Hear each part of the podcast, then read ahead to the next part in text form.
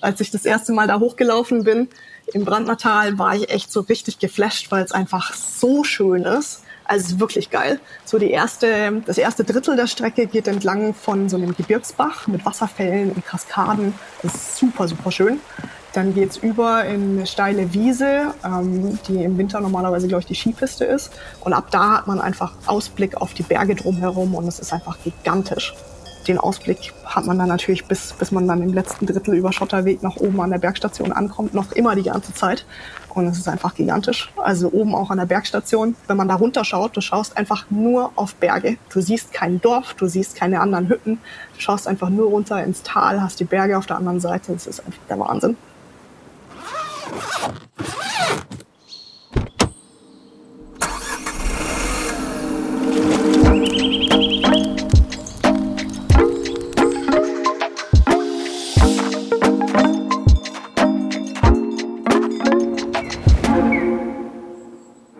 Wenn du den Begriff Everesting noch nicht kanntest und jetzt erst einmal an den Everest denkst, dann liegst du einerseits richtig und andererseits irgendwie auch nicht.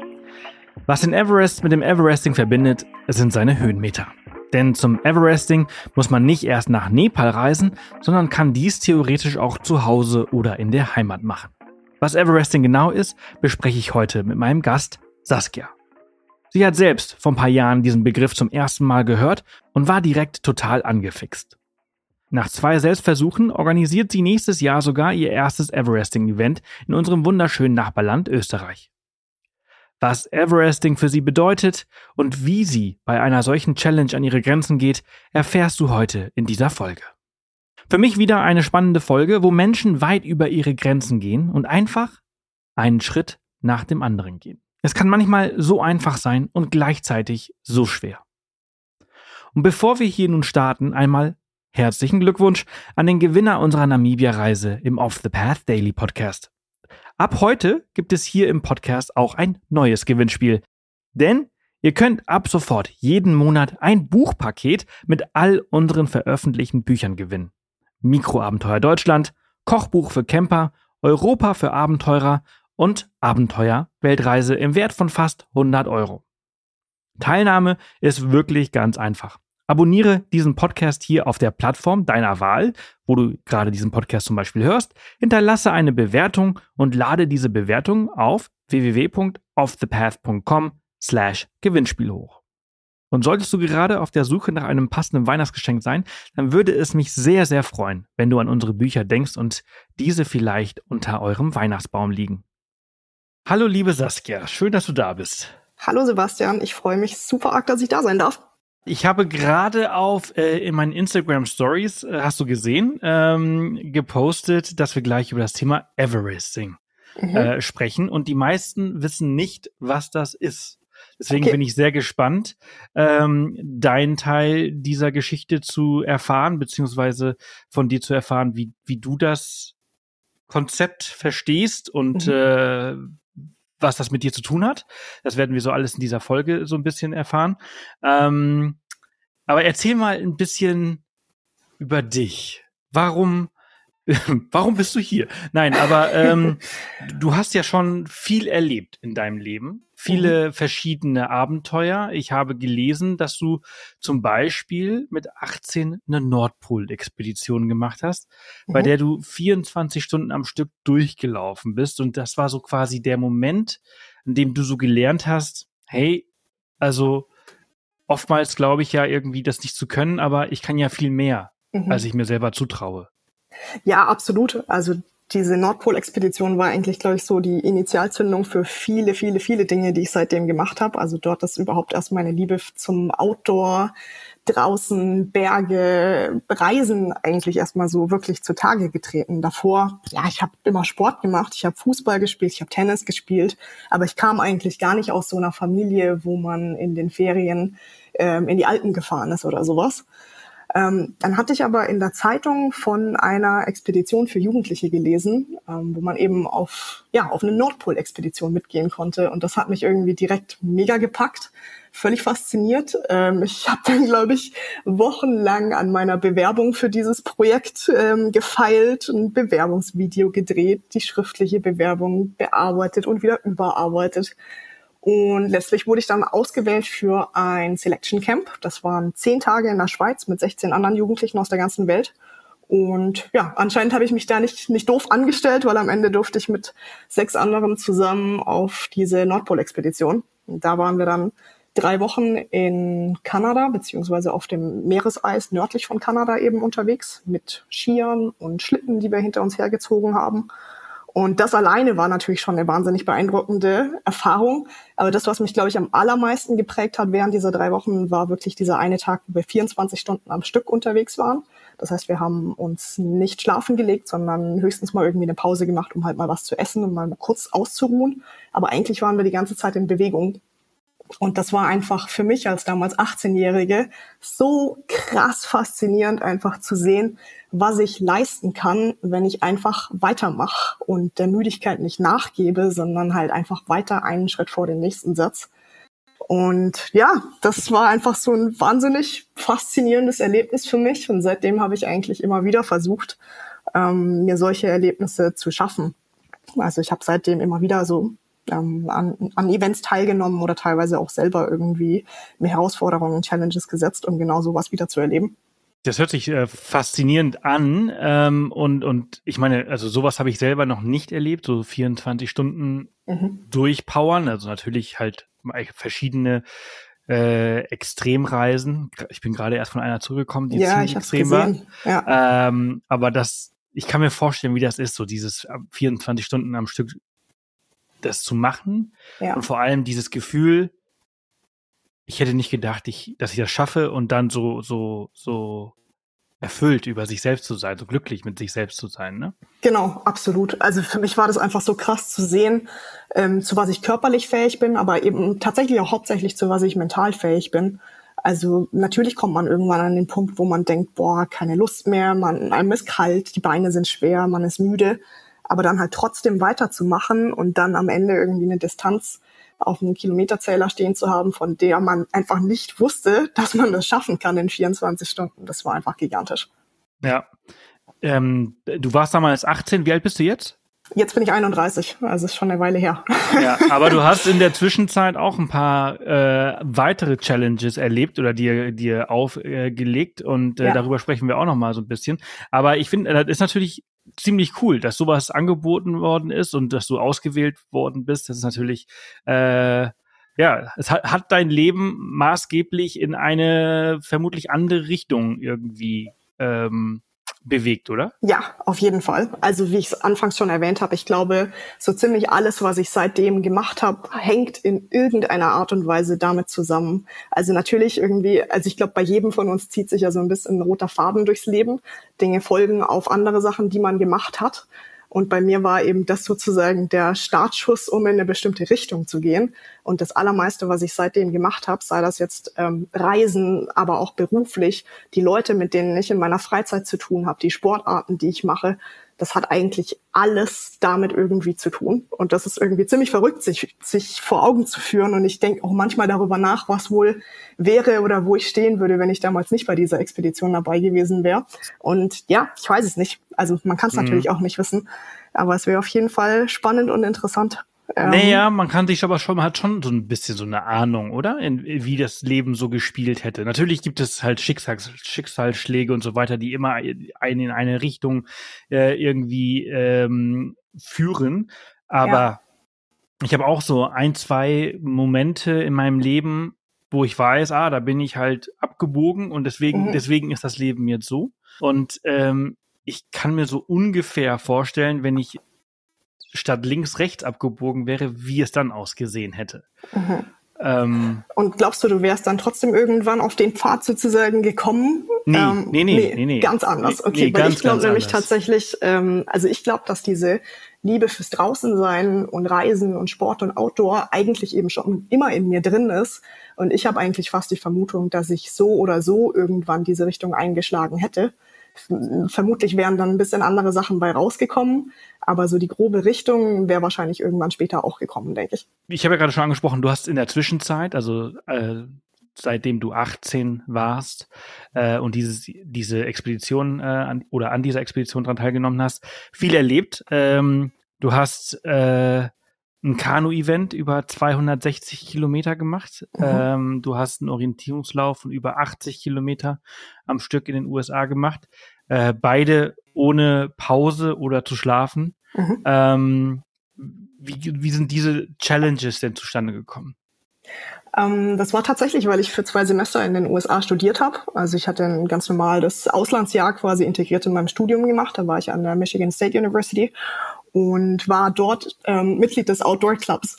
Und da habe ich wiederum super coole Leute halt kennengelernt, die viel draußen unterwegs sind, sei es irgendwie wandernd mit Rucksack, ähm, teilweise auch Bikepacking-mäßig. Aber weil in Michigan natürlich sehr viele Flüsse und auch die großen Seen drumherum sind, ist Kanufahren super, super beliebt in Michigan.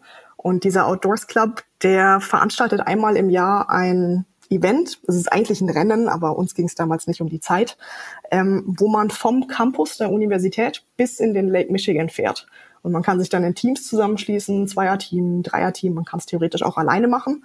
Und die einzige Regel ist eigentlich, ähm, dass man ohne motorisierte Hilfe, sondern nur mit einem Kanu oder Kajak oder auch mit einem Stand-Up-Paddleboard eben diese Distanz von 260 Kilometern auf dem Fluss bewältigt. Und da habe ich mich mit zwei Freunden zusammengetan. Wir hatten alle drei überhaupt keine Kanu-Erfahrung vorher. Äh, wir sind dann in den paar Wochen vorher halt ab und zu mal auf den See gegangen, um so ein bisschen ein Gefühl fürs Kanufahren zu bekommen, aber eigentlich waren wir komplette Neulinge.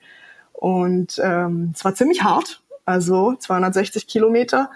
Ähm, ich glaube, wir waren, es hat Freitagmorgens angefangen und wir waren Sonntagmittag, waren wir dann an der Mündung des Flusses in den Lake Michigan. Und wir haben beide Nächte nicht geschlafen. Ähm, das war halt vollkommen absurd. Also sowas habe ich vorher auch noch nie gemacht gehabt. Über so eine krasse ähm, Zeitdauer. Und auch da wieder genau das gleiche wie damals bei dieser Nordpol-Sache. Es ist einfach faszinierend zu sehen, zu was man fähig ist, wenn man einfach dieser Stimme im Kopf nicht nachgibt, sondern es weiter durchzieht, sich gegenseitig motiviert und einfach weitermacht. Mhm. Aber du weißt schon, dass Schlafdefizit äh, gefährlich ist, ne? Ja, klar, definitiv.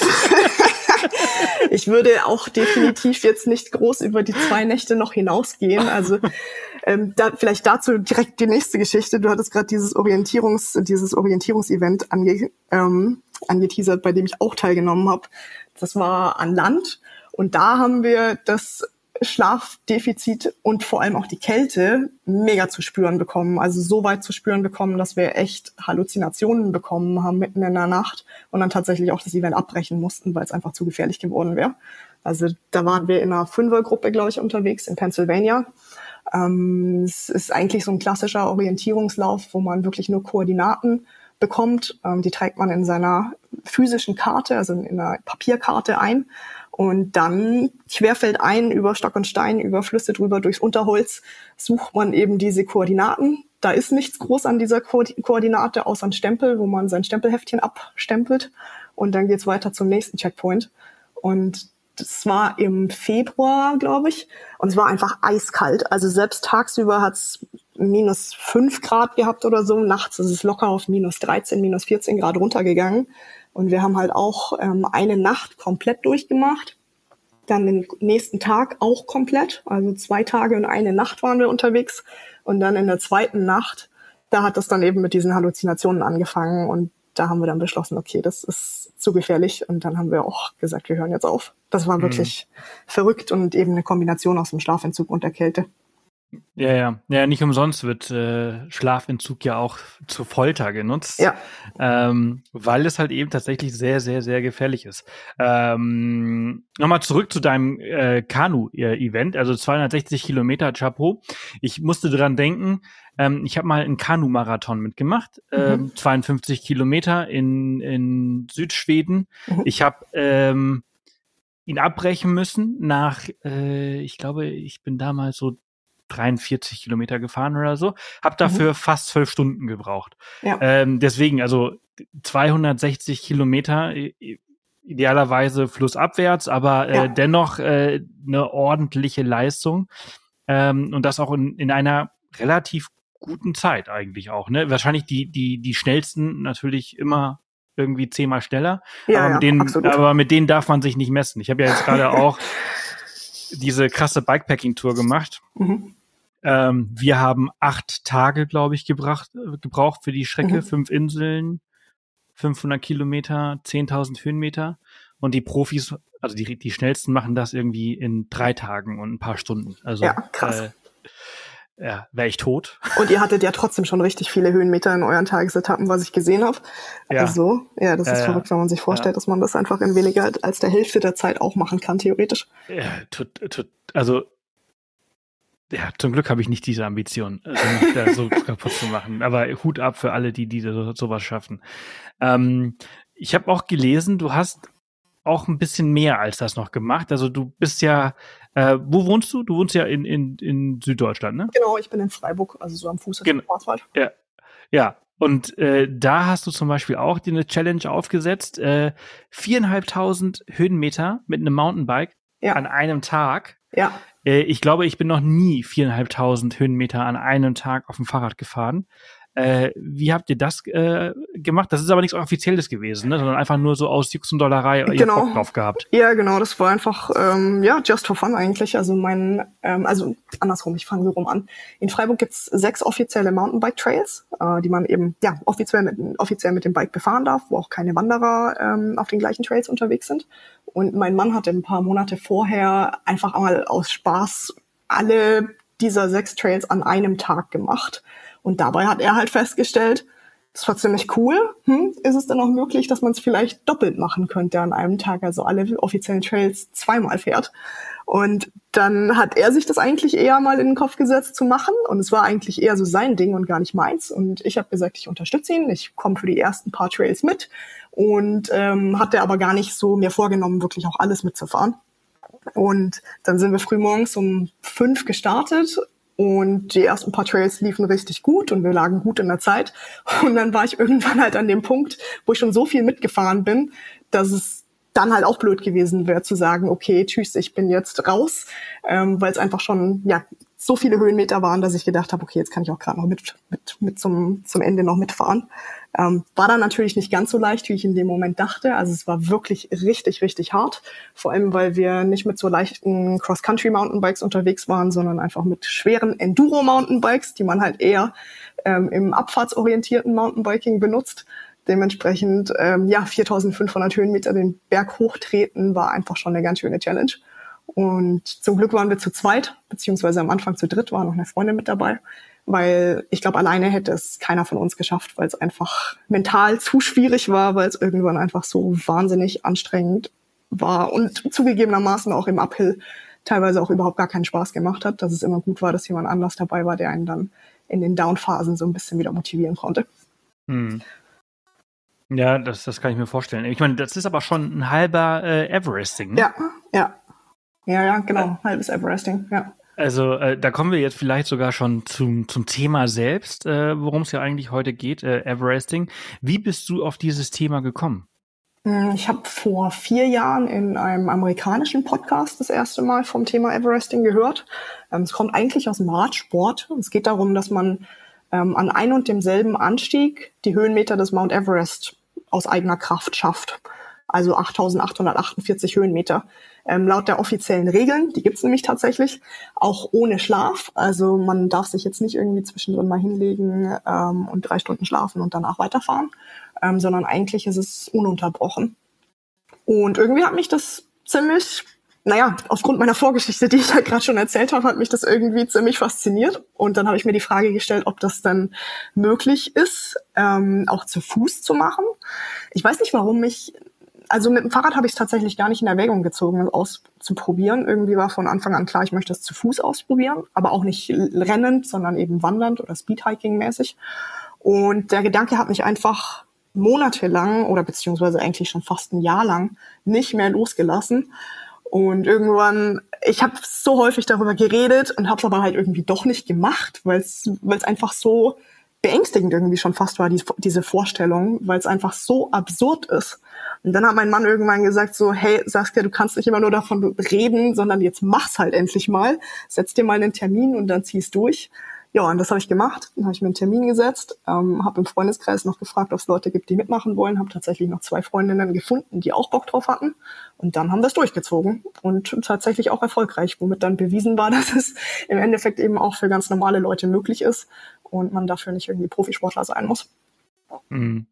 Ja, ich, ich kann da ähm, ich verstehe das alles total, weil also jede Bikepacking-Tour oder jede längere Tour, die ich äh, mache und plane, beziehungsweise mhm. bevor ich sie mache, möchte ich sie immer absagen. Also ja. bis zum Tag, bis zum Tag vorher. Das kenne ich. Halt, ich. Ich bin, ich bin mal ganz groß im Reden und und dann, äh, wenn es dann wirklich losgeht, dann denke ich immer so, ah, na, ich weiß nicht, es soll vielleicht regnen. Ja, soll, oh, dann sucht ich, man immer lauter. Ausreden, warum es doch und, nicht so passen könnte.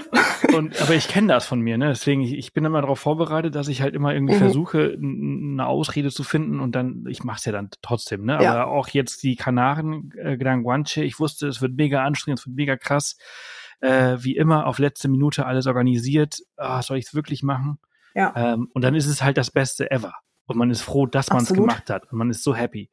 Und äh, deswegen äh, verstehe ich das sehr. Ähm, und meistens sind genau diese Erfahrungen ja dann die, die am Ende einfach mega, mega, mega cool oder vielleicht sogar die coolsten von allen sind, weil es was ist, was einem am Anfang wirklich Angst gemacht hat. Und dann wächst man aber so über sich hinaus, dass das Erfolgserlebnis einfach noch exorbitant viel größer ist, als wenn man halt was macht, wo man sowieso von Anfang an weiß, dass man es schaffen wird. Absolut, absolut. Ähm, also du, du hast es dann mit, mit zwei Freundinnen gemacht. Ihr habt dann mhm. die 8848 äh, Höhenmeter gemacht. War das auf einem offiziellen Event oder seid ihr einfach in Freiburg die, die Berge hoch und runter gelaufen? Ja, so ungefähr. Also wir haben uns, also es gibt's in der Form oder gab es bisher noch nicht wirklich als Event. Deswegen haben wir uns das selbst organisiert, haben aber im Zuge dessen auch festgestellt, dass es logistisch nicht so einfach ist, sich selbst zu organisieren. Ähm, und zwar, wenn man Everesting zu Fuß macht, gibt es zwei verschiedene Varianten. Man kann entweder bergauf und bergab laufen. Also bergauf ist ja klar, aber man kann natürlich auch bergab laufen.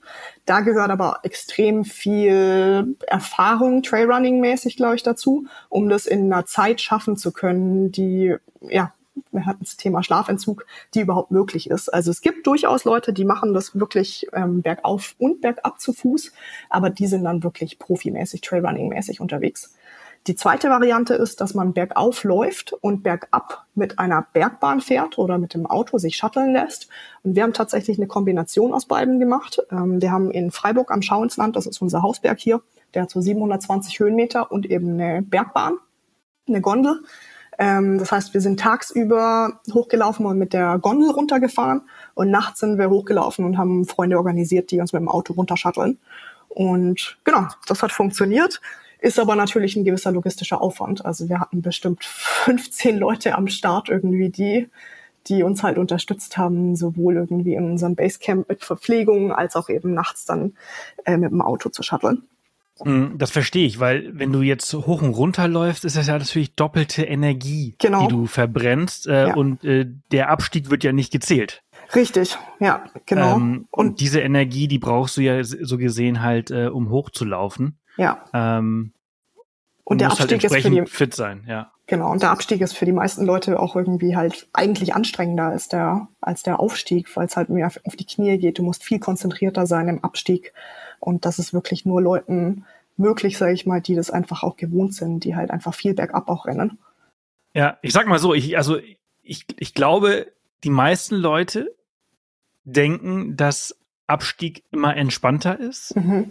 Jeder, der viel wandert, weiß aber eigentlich, dass Aufstieg besser ist. Ja, absolut. Geiler ist. Also so, Stimme ich dir hundertprozentig zu. Die meisten mit denen ich mich unterhalte und sage, hey, wollen wir wandern gehen? Dann sagen die immer so, ja, lass die Gondel hochnehmen und runterlaufen. Und ich denke mir so, nee. äh, nee. ja. Ähm, ja, wann hast du das, wann hast du das erste Mal das gemacht? Ähm, das erste Mal habe ich 2020 gemacht. Oder 2021? Ich weiß gerade selber nicht so. Nee, 2020, ja. Okay, und dann drei, drei Jahre. Im, genau, und im Jahr drauf direkt nochmal, weil es mich irgendwie so gepackt hat, dass ich es einfach nochmal machen wollte. Und dann habe ich mir zwei weitere Freunde gesucht, die auch Lust drauf hatten. Und dann haben wir es 2021 nochmal gemacht. Auch die gleiche Tour? Die gleiche Tour, ja. Und tatsächlich war es im zweiten Jahr sehr viel schwieriger als im ersten Jahr.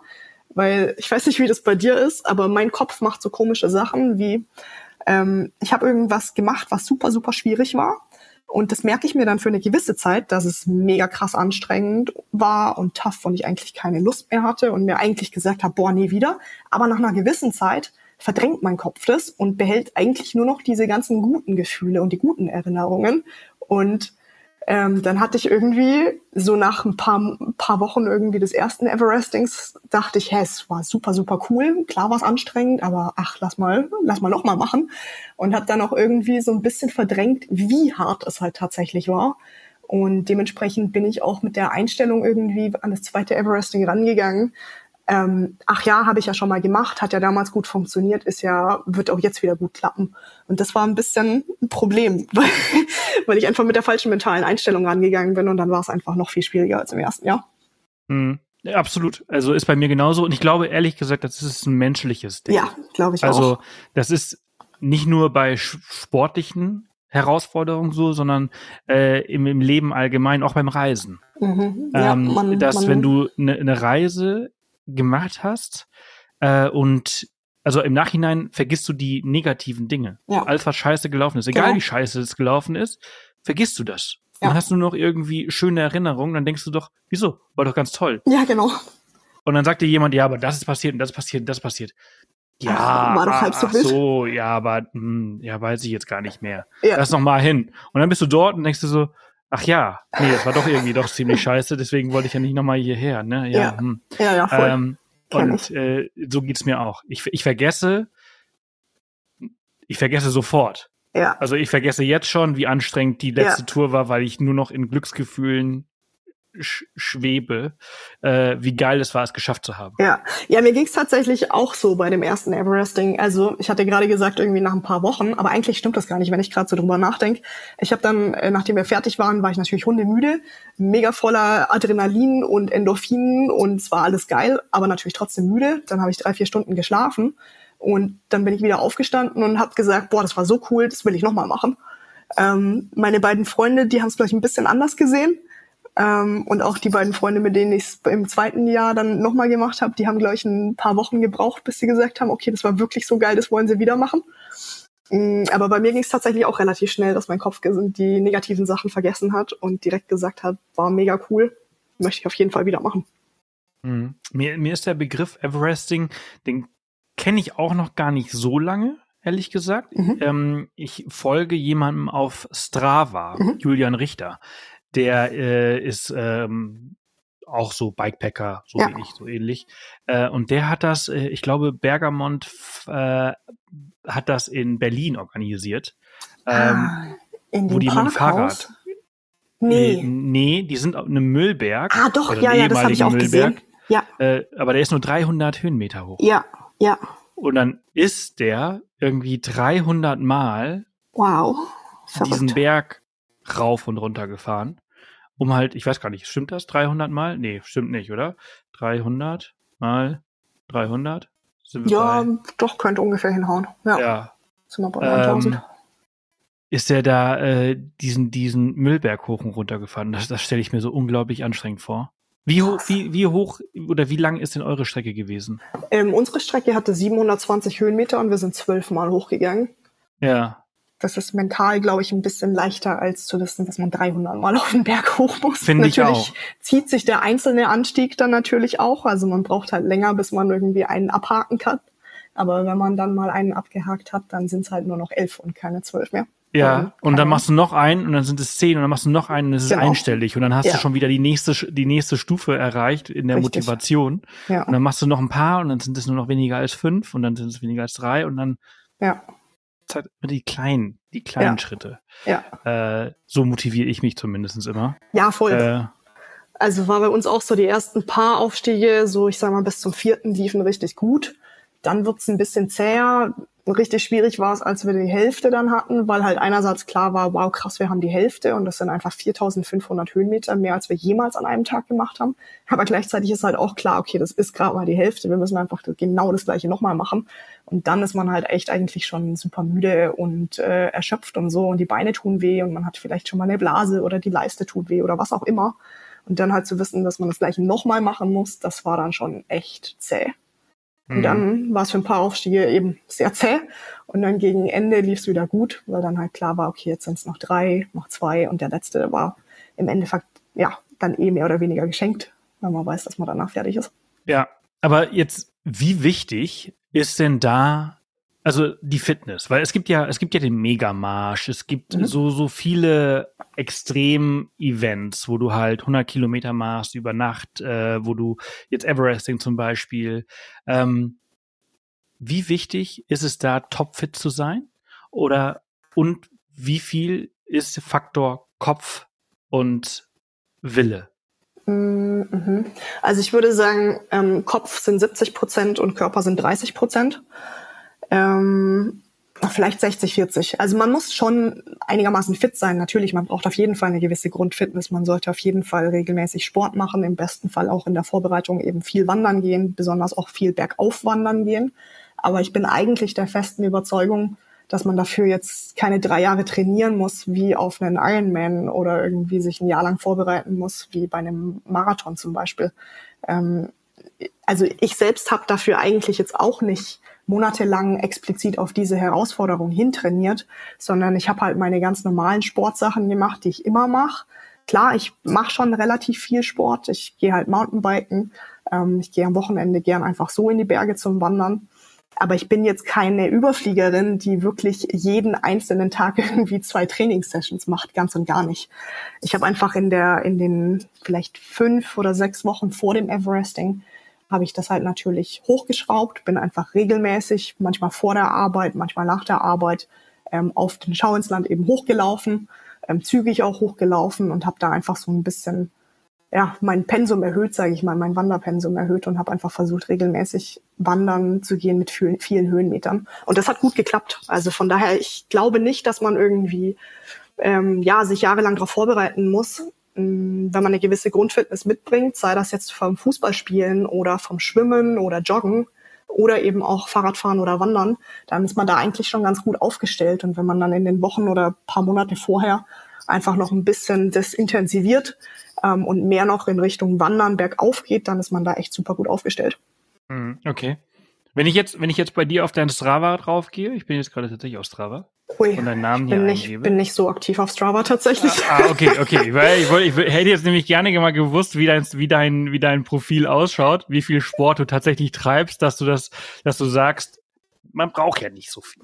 Naja, das habe ich nicht gesagt. Also nee, man, nee, nee, nee, das hat, ja, gut, okay, okay. Man ja. muss schon fit sein, das ja, auf jeden ja, Fall. Ja, ja, ja, ja. Aber es ist so eine gewisse es ist so eine Art von Fitness, glaube ich, die kann man in einer relativ kurzen Zeit aufbauen. Also wie gesagt, du musst dafür nicht irgendwie schon seit drei Jahren krass trainieren, sondern wenn du dir das jetzt in den Kopf setzt, äh, das nächstes Jahr im Juni machen zu wollen oder auch im Januar dir in den Kopf setzt, das nächstes Jahr im Juni machen zu wollen und an sich ein grundsportlicher Mensch bist, ähm, ich sag mal, wenn du zweimal die Woche Sport machst, ähm, und das dann halt eben im Vorfeld zu deinem Everesting anpasst und eben entsprechend mehr Sport machst, dann ist das auf jeden Fall möglich.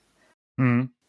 Jetzt lebe ich natürlich seit neuestem in Hamburg. Hier ist äh, mit Höhenmetern ein bisschen schlecht. Ja, das ist, Aber es, es, gibt ja Maschinen dafür, wo ja, du Treppen steigen kannst. Eben, das macht halt natürlich nicht ganz so viel Spaß, aber vorbereiten kann man sich auf jeden Fall auch. Also ich meine, du kannst auf dem Laufband irgendwie die Steigung erhöhen, kannst Treppen laufen, kannst auch generell einfach Kraftübungen für die Beine machen, Kniebeugen, Hocksprünge, solche Dinge. Und an sich, Wandern an sich auch in der Ebene, das trainiert deine Beinmuskeln ja auch. Und wenn du das dann eben noch kombinierst mit ein bisschen ähm, ja, auf dem Laufband zu laufen, auch wenn es jetzt nicht das Allerspaßigste ist, dann klappt das auf jeden Fall auch. Ja, noch einen schweren Rucksack dazu. Genau, zum Beispiel, ja.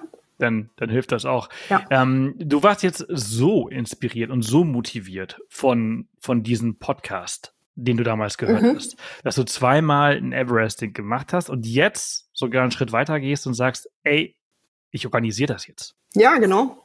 Also mich hat das einfach so begeistert und ich habe daraus selber so krass viel mitgenommen, dass ich das einfach anderen Leuten auch ermöglichen möchte. Also ich habe, ich glaube, man wird so viel selbstbewusster und selbstsicherer und stärker durch sowas, einfach durch diese Erfahrung zu lernen, zu was man fähig ist, was in einem steckt, was man leisten kann, wenn man sich durchbeißt, wenn man durchkämpft und eben nicht bei erster Gelegenheit aufgibt, ähm, dass ich das einfach anderen Leuten auch ermöglichen möchte, dieses Gefühl, weil ich glaube, wir können alle so, so, so viel durch solche Erfahrungen lernen, die uns wirklich, ja, jedes Mal, wenn uns irgendwie das Leben herausfordert, sei das im Job oder beruflich, privat, wie auch immer, wenn man einfach weiß, was man schon mal geleistet hat und zu was man fähig ist, dann kommen einem viele Sachen auch gar nicht mehr so, ja, gar nicht mehr so groß vor eigentlich. Mhm. Das, das Event heißt äh, Alpin 8 oder Alpin ja. 8. Wie, ja. wie sprichst du es aus? Wir sagen Alpinate. Ähm, Alpinate. Ja, geschrieben Alpin mit einer 8 hinten dran. Ist eigentlich völlig egal, wie man es ausspricht. Alpin 8 oder Alpinate. Ganz egal. Und, und wo findet das statt? Ähm, das findet nächstes Jahr im Brandnertal in Vorarlberg statt, also in Österreich. Ah. Genau. Also wir hatten ursprünglich natürlich uns gewünscht, dass man es hier in Freiburg am Schauensland machen kann. Aber es war echt gar nicht einfach, eine Location dafür zu finden, weil wir eben diese Prämisse haben, dass wir eine Bergbahn brauchen, die nachts fahren darf. Und das dürfen die aller, allerwenigsten. Und so eben auch am Schauensland, da ist oben im oberen Teil das Naturschutzgebiet. Und dementsprechend darf die Bergbahn da nachts nicht fahren.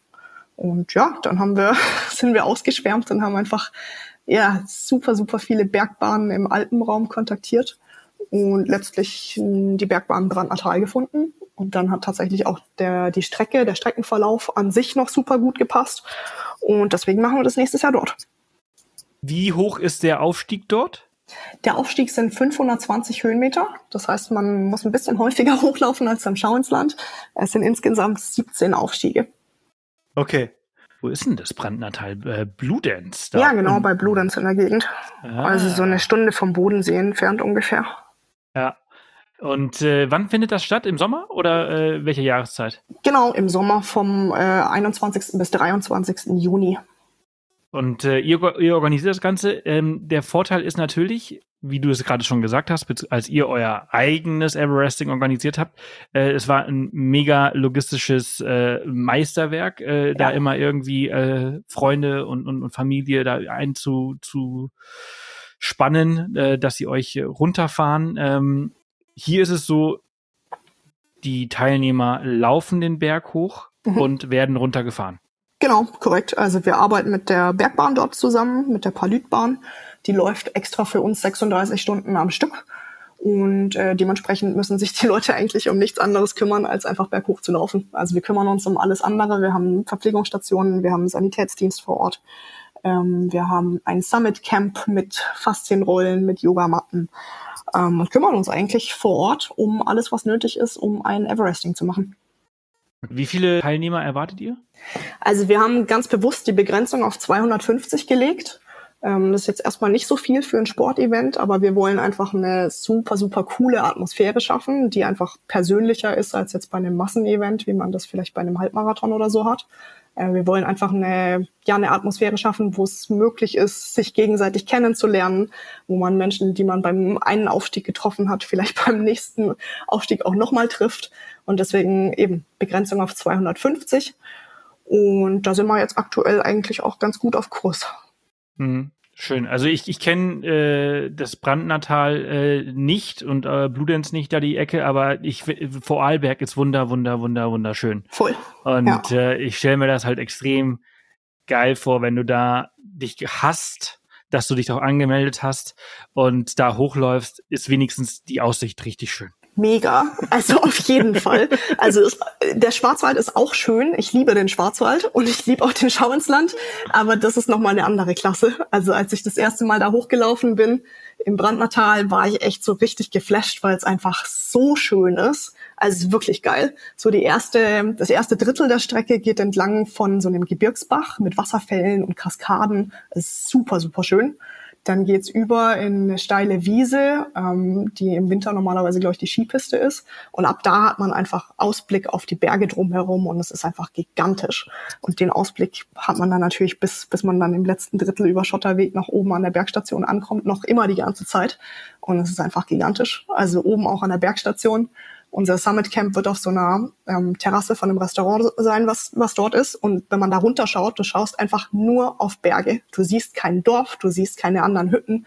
Du schaust einfach nur runter ins Tal, hast die Berge auf der anderen Seite. Das ist einfach der Wahnsinn. So mhm. cool. Der größte Grund für mich jetzt persönlich, mich anzumelden bei so einem Event, wären die Kässpätzle am Ende. die guten Vorarlberger Kässpätzle, die hat man sich danach richtig verdient. Ja, wenn man sie danach essen möchte. Also ich weiß ja, nicht, wie das bei ja, dir ist, es ist halt sehr, sehr fettig ist. und sehr, sehr schwer, das stimmt schon. Ja, keine ähm, Ahnung, was isst du gerne, wenn du so eine krasse körperliche Herausforderung hattest oder nach so einem Bikepacking-Tag? Kässpätzle. Kässpätzle tatsächlich, okay. Nein, aber, aber ich meine, also äh, wir verbrennen ja auch so viel Energie. Also beim Fahrradfahren äh, essen wir, wir sind da nicht so wählerisch, wir essen sehr schwer. Ja. Und äh, ja. Ja. Ja, ich habe immer mega Bock auf Pizza nach sowas. Also man kann die Uhr danach stellen eigentlich, dass ich spätestens irgendwie nach zehn Stunden bei so einer Herausforderung richtig, richtig Heißhunger auf Pizza habe. Ähm, aber ich, habe deswegen gefragt, weil bei, also bei mir war es tatsächlich die letzten zweimal dann so, dass ich in dem Moment, wo wir dann fertig waren, dann doch eigentlich gar nicht so einen argen Hunger hatte. Da war ich einfach nur hauptsächlich mega müde, aber hatte dann in dem Moment doch keinen so einen Heißhunger mehr ist auch eine andere Nummer, glaube ich. Kann ich verstehen. Also äh, haben wir darüber gesprochen, wie lange ihr gebraucht habt für eu euer erstes und zweites Everesting Zeiten? Nee, glaube ich nee, nicht. haben wir noch nicht. Ähm, wir haben das erste Mal haben wir 26, also 26 Stunden gebraucht und ja, beim zweiten gut. Mal haben wir 28 Stunden gebraucht. Ja. ja nach, nach 28 Stunden durchlaufen habe ich wahrscheinlich auch keinen Hunger. Da ist der Drang nach Schlafen wahrscheinlich genau. ein bisschen größer. Ja, Deswegen ja. kann man das auch, also ich kann das auch nicht mal ansatzweise mit irgendwas vergleichen, äh, womit ich das gemacht habe. Ähm, ist das dann auch so die Zeit, die ihr dann für euer Event einplant, dass die, dass, dass die Leute dann 25 bis 30 Stunden unterwegs sind? Ja, so ungefähr. Wir haben den Zeitrahmen auf 36 Stunden gesetzt, einfach damit wirklich genug Zeit ist, dass man äh, tatsächlich sich vielleicht auch mal hinlegen kann und zwei, drei Stunden schlafen kann. Also da nehmen wir es mit den offiziellen Everesting-Regeln, sage ich mal, nicht so ganz ernst. Ist ja unser eigenes Event, da dürfen wir machen, was wir wollen. Ähm, und das eröffnet sozusagen einfach ja, das macht einfach den, ähm, die, die Bandbreite an Menschen, die daran teilnehmen können, einfach noch ein bisschen breiter, ähm, weil man mehr Zeit hat, um sich wirklich auch also um äh, wirklich gemütlicher auch den Berg hochzulaufen. Also du musst jetzt nicht im Trailrunning-Tempo oder Speedhiking-Tempo den Berg hochlaufen, sondern man kann auch einfach echt gemütlich wandern. Man kann nach jedem Aufstieg mindestens irgendwie eine Viertelstunde, vielleicht sogar eine halbe Stunde Pause machen, wenn man das möchte. Und man hat eben innerhalb von den 36 Stunden auch die Möglichkeit, sich mal ein bisschen hinzulegen. Hm. Weißt du, ähm, wo der Rekord bei so einem Everesting-Aufstieg liegt? Zeitlich? Mm, zu Fuß meinst du, inklusive ja. Bergablaufen. Ich weiß es nicht genau. Ich würde schätzen, wahrscheinlich so um die 18 Stunden ungefähr. Ja, das ist so krass. Ja, das ist vollkommen verrückt. Also ich verstehe auch nicht, wie es funktioniert. Vor allem ja, wenn man noch bergab rennt. Also das ist wirklich völlig verrückt. Aber also manche Leute sind halt einfach, äh, ja, ich meine, die machen ja nichts anderes als das. Deshalb muss man dabei auch sagen, die sind nicht ein bisschen trainiert, sondern die sind megamäßig trainiert und, ja. und, und, und arbeiten. Das ist ihr Job. Das ja, zu, das, das stimmt. Ja, also ich glaube, man kann es auch im Speedhiking-Tempo, sage ich mal, so wie wir gewandert sind, noch deutlich schneller machen. Bei uns waren einfach die Pausen extrem lang. Also wir hatten ja keinen Zeitdruck. Wir hatten jetzt nicht irgendwie gesagt, wir wollen es in einer bestimmten Zeit schaffen, sondern wir wollten einfach gucken, ob wir es überhaupt schaffen. Und dementsprechend haben wir halt auch echt einfach gemütlich Pause gemacht. Also ich glaube, wir hatten teilweise Pausen, wo wir wirklich 45 Minuten irgendwie auf dem Parkplatz am Auto saßen und die Massagepistole verwendet haben und mit unseren Freunden gequatscht haben, ein bisschen was gegessen haben. Und dann irgendwann waren, ah ja, können wir mal wieder weiterlaufen. Ja, ja, das verstehe das versteh ich. Also ich, ich also ähm, Markus und ich, wir trödeln auch immer sehr. Mhm wenn wir so auf unserer Bikepacking-Tour unterwegs sind und vor allem, wenn es so zwei Tage lang nur bergauf geht, ja. dann, äh, oh, dann ist die Mittagspause schon echt sehr ausgedehnt. Voll. Ja, das und, kann und ich sehr gut nachvollziehen. Und noch ein Kaffee und noch ein Espresso und auch noch ein Wasser und noch ein Päuschen. Ja, ja. ja. Aber das ist ja auch das Schöne, weil man verbringt dabei Zeit miteinander und genau darum geht's ja auch. Also ich meine, bei unserem Event, wir haben auch keine Zeitnahme. Also es geht überhaupt gar nicht darum, wer als schnellstes irgendwie 8848 Höhenmeter geschafft hat oder wer gewinnt. Es geht wirklich einfach darum, ähm, mehr zu schaffen, als man sich selbst jemals zugetraut hätte und man jemals vorher gemacht hat. Und das halt nicht alleine, sondern bei einem mega coolen Event, wo 249 andere Menschen da sind, die irgendwie vom Mindset her ähnlich ticken wie man selbst und sich zu so einer krassen Herausforderung angemeldet haben. Und ich finde, da kann man sich auch ein bisschen Zeit lassen, uns auch genießen und irgendwie eine coole Zeit mit den Leuten verbringen. Ja, ja. Also du hast ja gerade gesagt, ihr habt 36 Stunden habt ihr angesetzt. Wie lange mhm. geht denn das Event? Ähm, also wir starten am 21. Juni, das ist ein Freitag. Ähm, da starten wir nachmittags äh, einfach mit der Akkreditierung, mit der Anmeldung, das gucken, dass alle da sind. Ähm, dann haben wir gegen Abend ein Briefing ähm, und irgendwie ein Motivational Talk, wo wir einfach so ein bisschen einstimmen auf die Herausforderungen der nächsten zwei Tage. Und dann geht's am Samstag morgens wahrscheinlich gegen fünf oder sechs Uhr morgens geht's dann los und ab da laufen dann die 36 Stunden. Das heißt, Ende des Everestings an sich ist dann gegen Spätnachmittag, Frühabend am Sonntag. Ja, das ist auch ein spannendes Wochenende. Da hat man am Montag dann viel zu erzählen, wenn man denn pünktlich zur Arbeit erscheint oder ja. nicht noch eine Woche Urlaub braucht. Genau, oder sich noch mal ein, zwei Tage gönnt und ein bisschen Wellness und Sauna im Brandmatal macht. genau, genau. Ja, das ist äh, sehr, sehr spannend, äh, wie aus einer Nordpol-Expedition mit 18 Jahren dann doch so das eigene Event wird in, in diesem extremen Bereich. Ich meine, das ist ein erstes Event, was du so organisierst, oder? Mm, zumindest in der Größenordnung. Also ich habe ähm, während des Studiums mit Freunden zusammen ein Camp für Jugendliche im Nationalpark Schwarzwald aufgezogen. Das heißt, ich habe schon Event-Erfahrung, aber eher so in der Größenordnung 30 Leute. Also 250 Menschen natürlich schon noch mal ein bisschen größer. Aber so ein Event zu organisieren, ähm, Verpflegung, Sponsoren und so weiter und so fort, das ist mir nicht fremd. Also da bin ich durchaus erfahren. Ich wünsche dir ganz, ganz viel Erfolg für, für euer erstes äh, Alpinate-Event in, im Brandnatal. Und äh, ja, ich bin, ich bin sehr gespannt, wie es da weitergeht. Alles, alles Gute für dich Danke und für, für deine nächsten äh, interessanten Expeditionen und äh, Challenges. Ja, mal schauen, was mir außer Everesting noch einfällt. ja, ja, da gibt ja noch viele verschiedene Möglichkeiten und Sportarten. Auf jeden Fall. Ja, ne? cool. Vielen Dank, dass ich kommen durfte. Hat großen Spaß gemacht. Ja, Dito. Bis ganz bald. Bis Tschüssi. bald. Tschüss. Ciao. Das war's für heute. Vielen Dank an Saskia für ihre Zeit. Mehr zu ihr und ihrer Everesting Challenge findest du natürlich in den Show Notes. Habe ich alles für dich verlinkt. Und und wenn du magst, hören wir uns nächste Woche Dienstag hier wieder. Denk dran, auch im Off the Path Daily vorbeizuschauen, denn dort findest du jeden Tag eine spannende Folge über unsere grandiose Welt. Also pass auf dich auf und bis gleich oder nächste Woche, wie du magst. Tschüss.